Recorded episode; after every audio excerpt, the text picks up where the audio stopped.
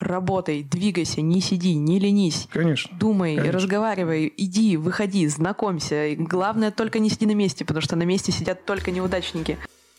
Всем привет, это подкаст «Гештальт для всех» и я, Андрей Алпатов. В течение всего времени подкаст будут вести специалисты Уральского института гештальта и современной психологии и журналистка Анна Ягода. В этом подкасте мы будем говорить о том, как современная практическая психология и гештальт-подход могут быть полезны любому человеку. Мы обсудим возможности для личной, семейной и профессиональной жизни. Поделимся жизненным опытом и, конечно, ответим на все вопросы. Желаем приятного прослушивания.